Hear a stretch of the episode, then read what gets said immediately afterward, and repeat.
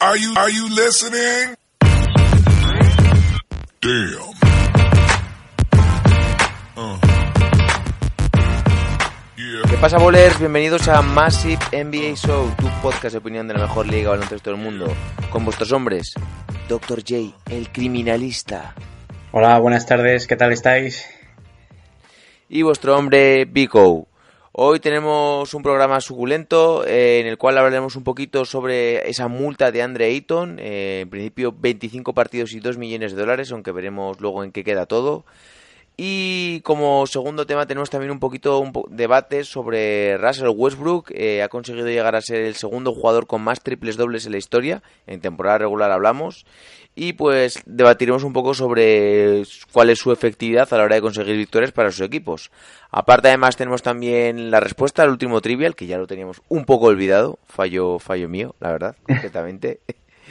Y nuestro hombre Dr. J, pues creo que tiene algo, una nueva pregunta de trivial en forma de récords. Sí, hoy, como está la NBA ya en marcha, eh, los, los más avispados eh, sabrán que ya se han batido algunos récords, entonces os plantearé una preguntita. Bien, esperemos que no sea muy difícil y así pues no suspendemos. Bien, pues nada más. Cuando las noches de NBA se hacen largas y los días pesados, siempre tendréis Massive NBA para pasar un buen rato. Comenzamos. We need to have a serious conversation about who's really, really worth max dollars. Has he alienated coaches and teammates in the process? Yes! Is he worth 38 to 40 million a year? Hell no! Bien, pues comenzamos con el primer tema de hoy, eh, la multa a DeAndre Ayton, como ya sabéis, el pivot de Phoenix Suns. Eh, os ponemos un poquito en contexto. Fue multado con 25 partidos y 2 millones de dólares. Eh, presuntamente se encontró en un análisis que le hicieron eh, una serie de un diurético, el cual pues parece ser que está bastante relacionado con la eliminación de la eliminación de ciertas sustancias dopantes o incluso drogas. Eh, se le volvió a hacer un segundo análisis y pues eh, parece ser que el hombre estaba ya limpio de, todo de toda prueba. Eh, por ello, pues recurrió la asociación de jugadores, el cual está a la cabeza el presidente James Jones, aquel jugador que jugó con LeBron, que era un buen tirador, pero que no, sobre todo en la última etapa no disponía de muchos minutos. Y pues tuvo unas declaraciones las que fue bastante severo con DeAndre Ayton, dijo que bueno pues que, que no iba a tener ninguna serie de perdón eh, por haber hecho este acto presuntamente, pero eh, a la vez pues la asociación de jugadores como que al entender que no se habían encontrado ninguna sustancia dopante, pues pidió una rebaja de partidos y de dinero y parece ser como que se prevé una disminución de la sanción.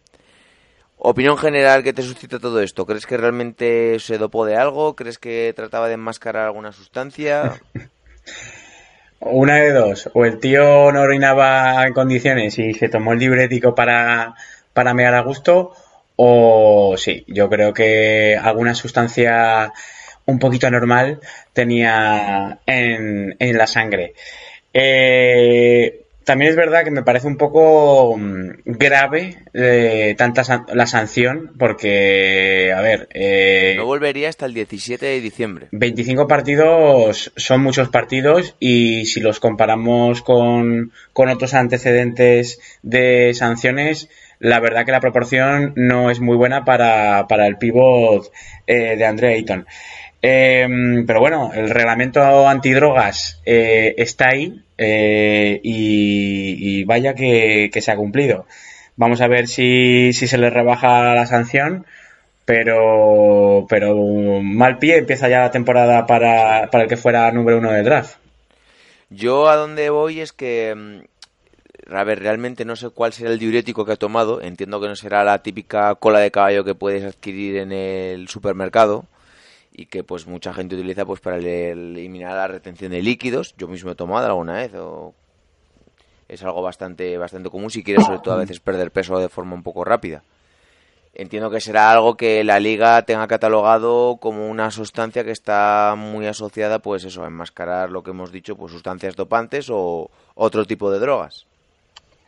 Sí, a ver, eh, caso es que si, si, si se le hubiese detectado eh, pues algún tipo de droga, yo que sé, cocaína, heroína o, o algún tipo de droga mm, dura, digamos, eh, pues sí que la sanción sí que estaría acorde a, a la- al hecho. Tenemos el caso de Tyreek Evans, Eso dos es. añitos. Eso es. Pero, pero en este caso no se le ha visto nada en, en los análisis, pero el hecho de que haya utilizado ya el, el diurético se le, se, le, ha- se- se le ha visto bajo sospecha y, y la NBA pues se ha mojado las, se ha lavado las manos y, lo ha sancionado aplicando el reglamento.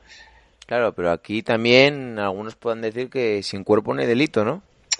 Eso es, pero desde que está el amigo Silver eh, se ha puesto se ha puesto seria la cosa. Bueno, ya ya pro- el propio David Stern fue el pri- primero que, que puso digamos un reglamento antidroga en la NBA y, y la verdad que, que el comisionado actual eh, ha prolongado ese ese eh, reglamento eh, incluso es un poco más duro que, que el que se inició por allá a inicios de- del siglo XXI.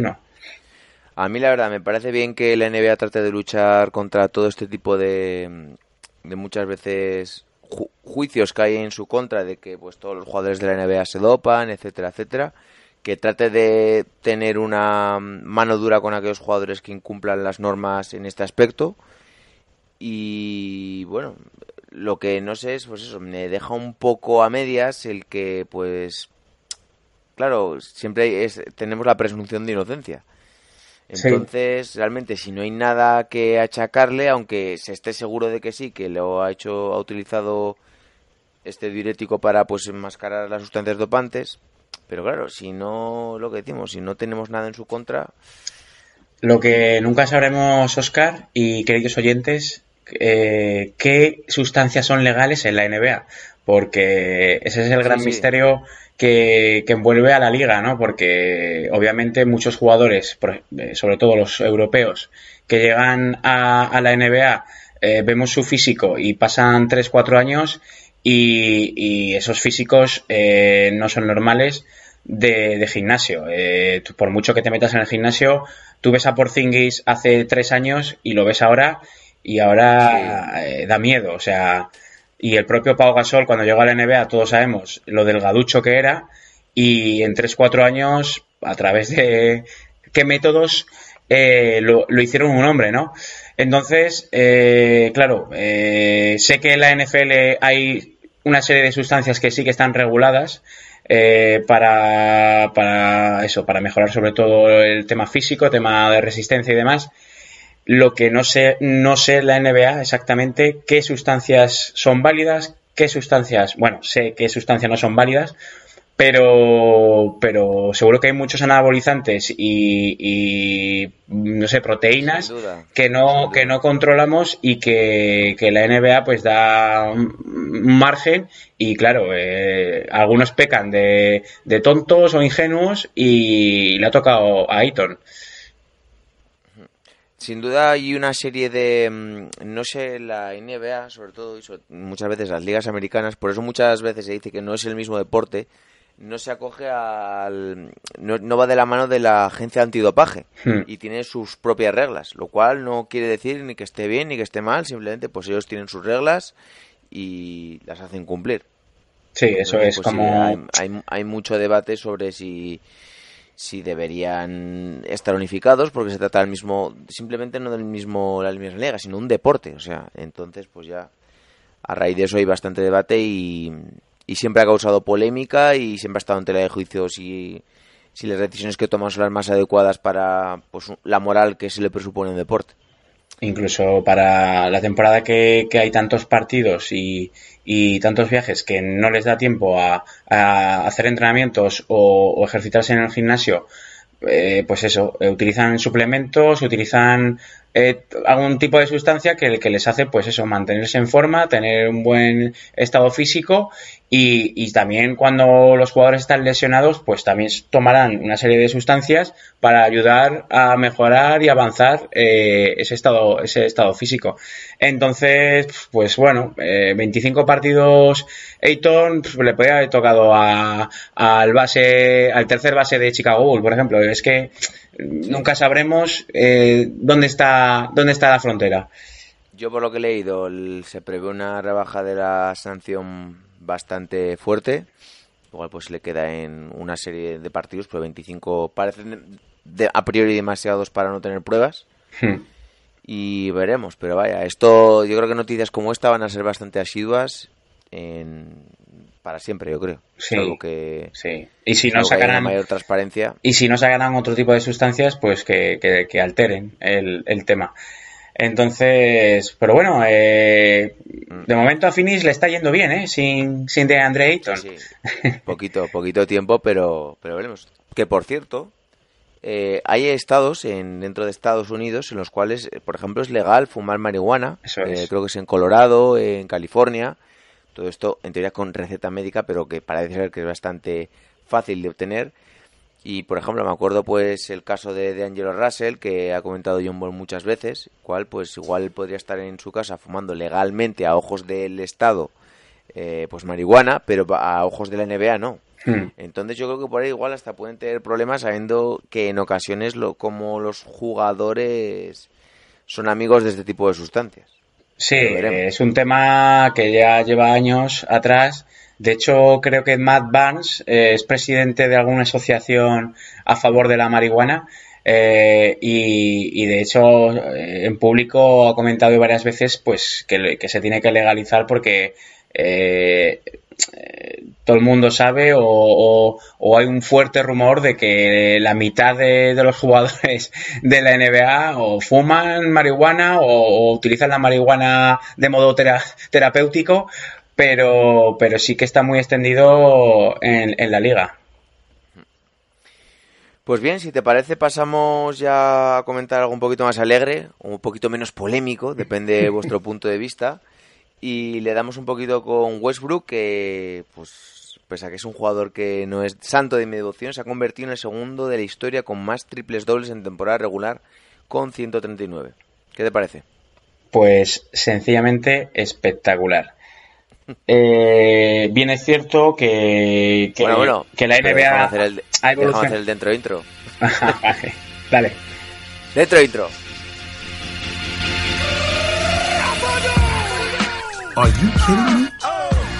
His very first move as the executive was to sign Lamar Odom, who was on crack. You got to be crazy. Ahora sí que te digo que me digas todo lo que quieras. No, que sencillamente espectacular. Eh, lo, que, lo que ha conseguido Westbrook, sobre todo estas temporadas atrás, eh, tiene una dificultad eh, tremenda y a la vez histórica, como, como así demuestran sus, sus datos. Y también hay que verlo en el contexto de la evolución que, ha pegado la liga, ¿no? Eh, antes era mucho más difícil ver jugadores que promediaran triples dobles o, o incluso que un jugador hiciera triple doble durante la temporada y ahora seguramente tengamos a un, uno o dos jugadores por equipo que, que durante el año hacen uno o varios eh, triples dobles. Eh, también el hecho de que haya más tiros, eh, el juego sea más rápido, eh, eso conlleva también que haya más rebotes, más asistencias y, y- y obviamente muchos más puntos. Eh, entonces Westbrook... Igual también influye un poco que no se defienda tanto como en, en playoff, por ejemplo, ¿no? Sí, en playoff eh, es Que es otra... un poquito a veces un correcalle. Eso sí, es otra historia. Y, y- pero bueno, no hay que quitarle mérito a lo que ha conseguido Westbrook, que, que bueno, lo podemos tildar muchas veces de jugador egoísta o que no ayuda, digamos, a su equipo a conseguir verdaderamente el objetivo de, de conseguir eh, objetivos y títulos, pero, pero bueno, eh, futuro Hall of Fame seguramente y de momento en Houston eh, está siendo el- la cabeza de león, porque Harden eh, no sé qué, qué ha hecho esta pretemporada, pero de momento tiene el gatillo un poco desviado. Sí, a ver, ponemos un poco en contexto. eh, ha superado a Magic Johnson, que Ujú. tenía 138 triples dobles conseguidos en temporada regular, y ahora pues él tiene lógicamente 139. El primero es Oscar Robertson con 181, que todavía le quedan unos cuantos, pero yo creo que si sigue promediando lo que ha hecho estas últimas temporadas, que ha promediado un triple doble, la idea es que en una temporada y media le supere. O sea, es un jugador que todavía le queda recorrido, que tiene años, tampoco es un jovencito, pero Sí, no, pero, Le queda- le queda bastante pero es tiempo un jugador todavía que, que le quedan buenos años en la liga y que, pues eso, lo, tal y como estamos hablando, con que promedie los triple dobles que ha, que ha venido haciendo estas dos últimas temporadas, pues va a tirar ese récord. Yo más que nada un poco lo que evidencia este récord es que yo creo que él sobre todo es un jugador muy físico porque que un tío de menos de dos metros consiga por partido 10 rebotes habla mucho de, de su capacidad física, de su colocación en ese aspecto y que es capaz de, de llegar a unas alturas con su salto pues muy tremendas, digámoslo así. Eh, también pues una buena capacidad de distribución de balón, pero para mí, bajo mi punto de vista, este jugador siempre le ha faltado la... Lo que más le ha fallado es la toma de decisiones y creo que podría podría ser mucho mejor. O sea, me explico, veo jugadores tipo pues Kawhi Leonard, por ejemplo, o otra serie de jugadores que son mucho más decisivos pero sin hacer tanta estadística. Y eso es a veces lo que me pasa con Westbrook. Creo que tiene un meritado tremendo y eso nadie se lo va a quitar, pero creo que hay veces que dependiendo de quién haga un triple doble le das más valor o menos. Y yo en este caso no le quiero quitar mérito porque tampoco quiero porque lo tiene y oye, al César lo que es del César. Pero en este caso me parece que en ciertas ocasiones la estadística no refleja el- la dominancia que debería tener el jugador o el equipo en su caso. Sí, a ver, eh, si lo comparamos, por ejemplo, con Magic Johnson, eh, Magic Johnson tenía más trascendencia sus triples dobles que, que lo que Westbrook eh, ha conseguido. Eh, ya por el mero hecho de que distribuía un juego coral en los Lakers del, del Showtime y luego incluso metía canastas de- eh, decisivas, eh, defendía también bastante bien Magic Johnson. Y, Westbrook, pues bueno, ha estado su, su etapa en Oklahoma, donde hemos visto el lado bueno de Oklahoma y el lado malo, pero él siempre ha intentado tirar del equipo a su modo. Eh, yo siempre he creído que es un jugador más anotador que organizador, Sí, porque es de sangre caliente, digamos, eh, es un, un potro que un potro No, salvaje. no tiene, no tiene freno, es que es un tío que Eso es. Yo por eso es una de las de las reticencias que tengo a la hora de encajar con, con Houston, porque no olvidemos que el entrenador de Houston eh, es Mike D'Antoni, que es el entrenador original, es uno igual de los que puso las primeras bases de ese juego de correcalles, con aquellos Phoenix Suns, con Amar de pivot, con Steve, eh, Steve Nash. Sí. Y mm, claro, al llegar aquí a Houston Rockets, eh, al principio también era un equipo así, que tiraba muchos triples, a esa cultura del 7 segundos o menos. Pero claro, con Harden el año pasado y con Chris Paul, pues ya era un equipo que, mm, que igual necesitaba tener más el balón a amasarlo Harden o Chris Paul, aprovechar esos mismatch y soltar el balón en ese momento débil y habían perdido un poquito la esencia. Pero claro, ahora realmente sí que tienes a un jugador para jugar como tú quieres porque Westbrook es capaz de llegar de canasta a canasta en cuatro segundos. O sea, es una barbaridad. Sí, no, y lo que ha conseguido Houston con Westbrook es tener a uno de los Se mejores. puede adaptar más a tu juego, ¿no? Eso es. Que igual Chris Paul. eh, meterle una marcha más o un ritmo más a, a ese juego que, que proponía D'Antoni, por ejemplo, los Suns. Y, y no hay que olvidar que, que Westbrook es uno de los mejores o top 5 de la NBA a campo abierto. Es decir, eh, como coja el balón y en cuatro zancadas se plante en tu aro, estás muerto porque es un jugador, como hablamos, explosivo, físico y que, y que eso Houston el año pasado no lo tenía y que este año sí. Entonces, eh, ese, yo creo que D'Antoni lo que busca es esa combo entre tener a Harden más de organizador, de, liderazgo a la hora de toma de decisiones y, esa locura eh, y, explosividad de, Westbrook que le da también eh, cambios de ritmo en el partido, eh, alternancias de, intensidad y es lo que busca, ese equilibrio entre, entre un Harden más, más equilibrado, más pausado y ese Westbrook que, es una tormenta. Claro, pero ¿tú crees que eso puede casar realmente bien? Porque mm, los dos realmente son bases. Bueno, eh, son, muy diferentes. Hemos visto alguna vez, por ejemplo, a Westbrook jugando en Estados Unidos que, nunca jugaba de base, ejercía más de escolta. Y, lo Para mí es el caso. Westbrook tendría que ser el escolta porque el que más calidad tiene para distribuir y más calidad tiene uno contra uno y mejor tiro es Harden. Pero en el caso en el que, claro, tuviese que soltar el balón, Westbrook como tirador para mí deja mucho que desear. Luego, Ahí es donde veo que no sé si, si puede cuadrar. Algo que me gustó mucho, por ejemplo, que, implantó Donovan en Oklahoma con Westbrook, era que, lo ponía en el poste bajo con, los bases del otro equipo y ahí donde tenía también bastante ventaja Westbrook.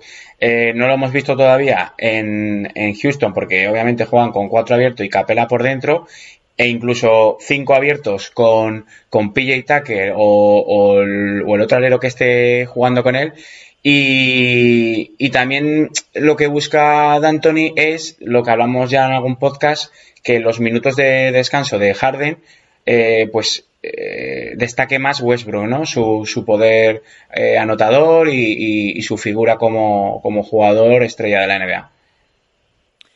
Pues sí, la verdad, tiene un reto por delante. me parece que fue, para mí, bajo mi punto de vista, ha sido un fichaje bastante arriesgado bastante arriesgado desde el punto de vista que fiches a un MVP. O sea, miremos las, cosas desde ese punto de vista también. Mira, Pero creo que es un all y... ahora, Oscar, eh, han jugado dos partidos eh, de temporada regular, donde Westbrook ha jugado 33 minutos y sus números son 26 puntos por partido, 13 rebotes, 10 asistencias, 1,5 robos y 3,5 pérdidas, que como siempre, como sabemos, es uno de los talones de Aquiles de Westbrook. Pero hay que destacar que está promediando un 47% en tiros de campo eh, y un 40% en tiros de 3. Entonces, ahora mismo eh, de la pareja, el que sale perdiendo obviamente es Harden, que está en unos desastrosos números, porque... Pero bueno, llevamos dos partidos solamente. Sí, no. tampoco podemos sacar ninguna conclusión. Harden es diésel, va de, menos a más. Y viene Harden de la temporada que viene, del año pasado, Eso no olvidemos, ¿eh? Pero bueno, ahí dejo el dato random, está promediando 11% en tiros de 3 James Harden. Yo sigo creyendo que para este equipo sería perfecto un pivot que jugase, que a ver, sería ideal que defendiese bien, pero un pivot que jugase bien al pick and pop, un Margasol. Muy bien. Sí. Por, eh, dejarlo ahí. o un generador desde el poste alto que distribuyera también pases, pues eso, penetraciones de Westbrook o tiros abiertos de, de PJ Tucker, de Harden.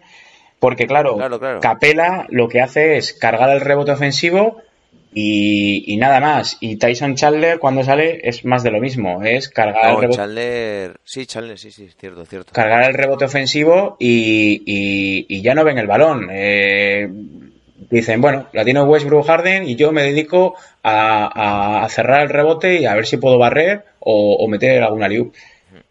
Sí, un, un, que tuviera un poquito de mano, mm, le, la verdad estaría bien porque eh, su juego muchas veces se basa en cuando no pueden correr, en el mismatch que consigan o en el pick and pop. Y por ejemplo, eh, si quieres hacer un cambio y, se queda se quedase ese, que se pido, en este caso Capela, con un pequeño, meter el balón adentro, pues no es el tío que tenga mejor, mejores recursos tampoco a la hora de, pues de hacer un jugar de, espaldas a canasta. Bueno, la apuesta, la apuesta de Houston ahora mismo es eso, eh, jugar a lo que juegan y, han renovado a, a Capela Em, pues en vistas, pues por eso, tener un pivo defensivo que, proteja el aro y, que barra todo lo que, tiren los compañeros. Que por cierto, el otro día pusieron a Tao Sefolosa de 5 y pues podrían formar una buena pareja en minutos finales con, con PJ Tucker y ya tener ahí pues a los cinco aleros con Eric Gordon, la Westbrook Harden PJ Tucker y Tavo Sefolosa, que la verdad pues es añadir algo más a lo que ya tenías el año pasado. Sí, el mencionado también Daniel House Jr., Daniel eh, House. Rivers. Entonces, bueno, a ver, ten- también tienen a Ben McClemore, que, que, que fue una eterna promesa en la etapa universitaria y de momento en la NBA no ha explotado. Pues bien, la verdad, ha estado bien el debate. Eh, yo todavía quiero ver a, a estos Houston Rockets y ver cómo reacciona Westbrook, pero es, es uno de los equipos a seguir este año por, por todo lo que hemos dicho mil veces. Son dos MVPs y la verdad van a causar mucha sensación.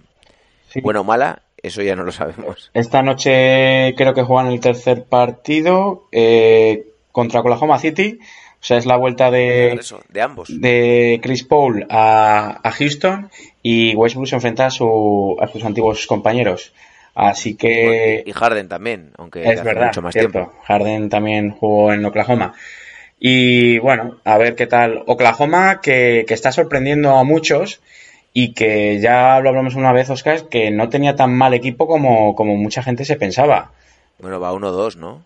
Sí, pero perdió un partido, eh, no sé qué partido fue que perdió contra los Clippers, puede ser, o Sí, ganaron ayer de paliza, ganaron de paliza ayer a Golden State y hubo un partido que lo perdieron también de pocos puntos o mira, uno lo perdieron en casa contra Washington y el otro no recuerdo bien qué partido fue. Mm, sí, contra en casa de Utah perdieron de poco. Sí, pues bueno. La verdad, el próximo episodio eh, será un poquito más dedicado a un poco un repaso semanal. Haremos estadísticas, hablaremos de clasificación. Pero ahora es el momento del trivial. Aunque déjame hacer primero una intro Vamos. y el micro es todo tuyo. ¿Qué te parece? Me parece perfecto. Dale.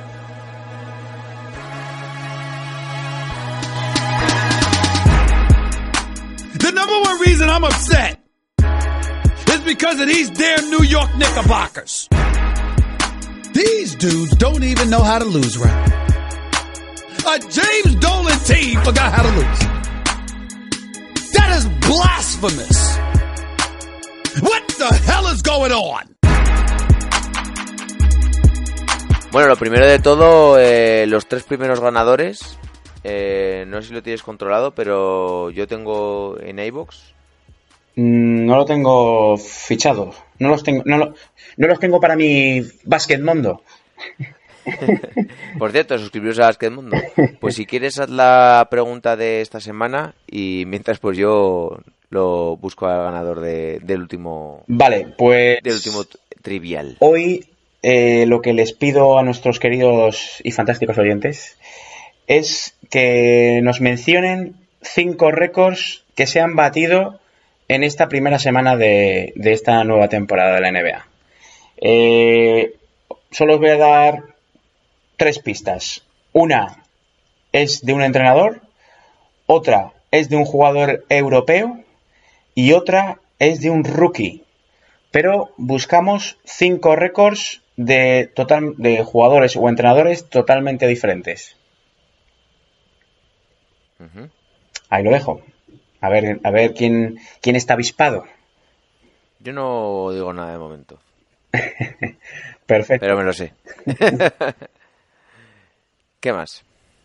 Pues nada más. eh, mm, eso también mencionar lo del. Los, tre- los tres primeros ¿Os digo los tres, le damos. os digo los tres primeros?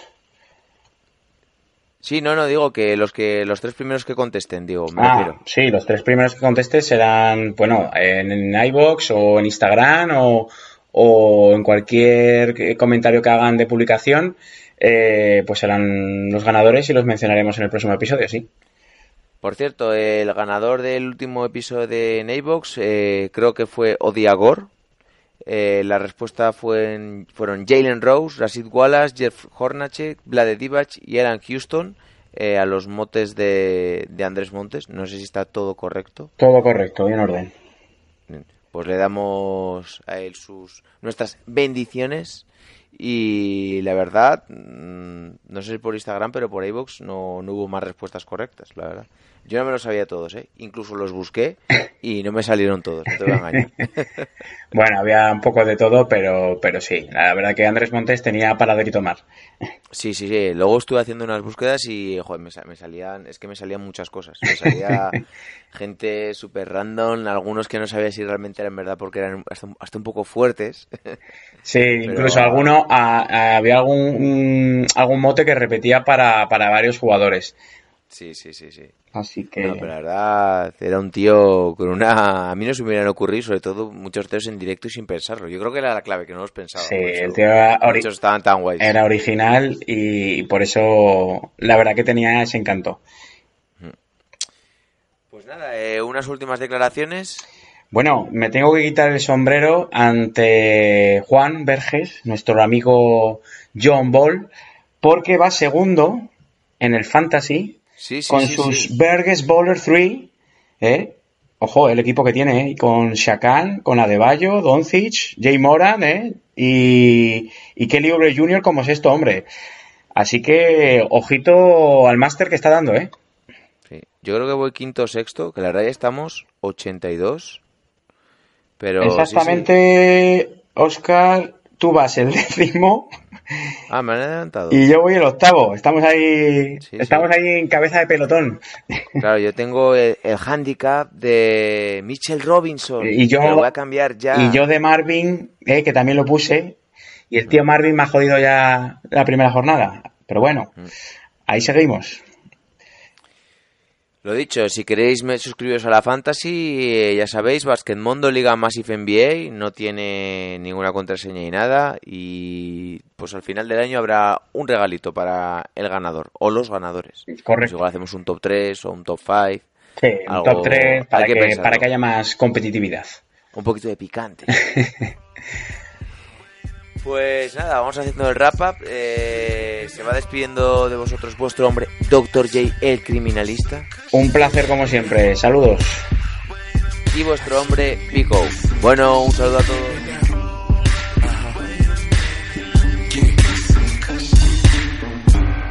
I'm telling you right now, I got an attitude with everybody. Every damn body.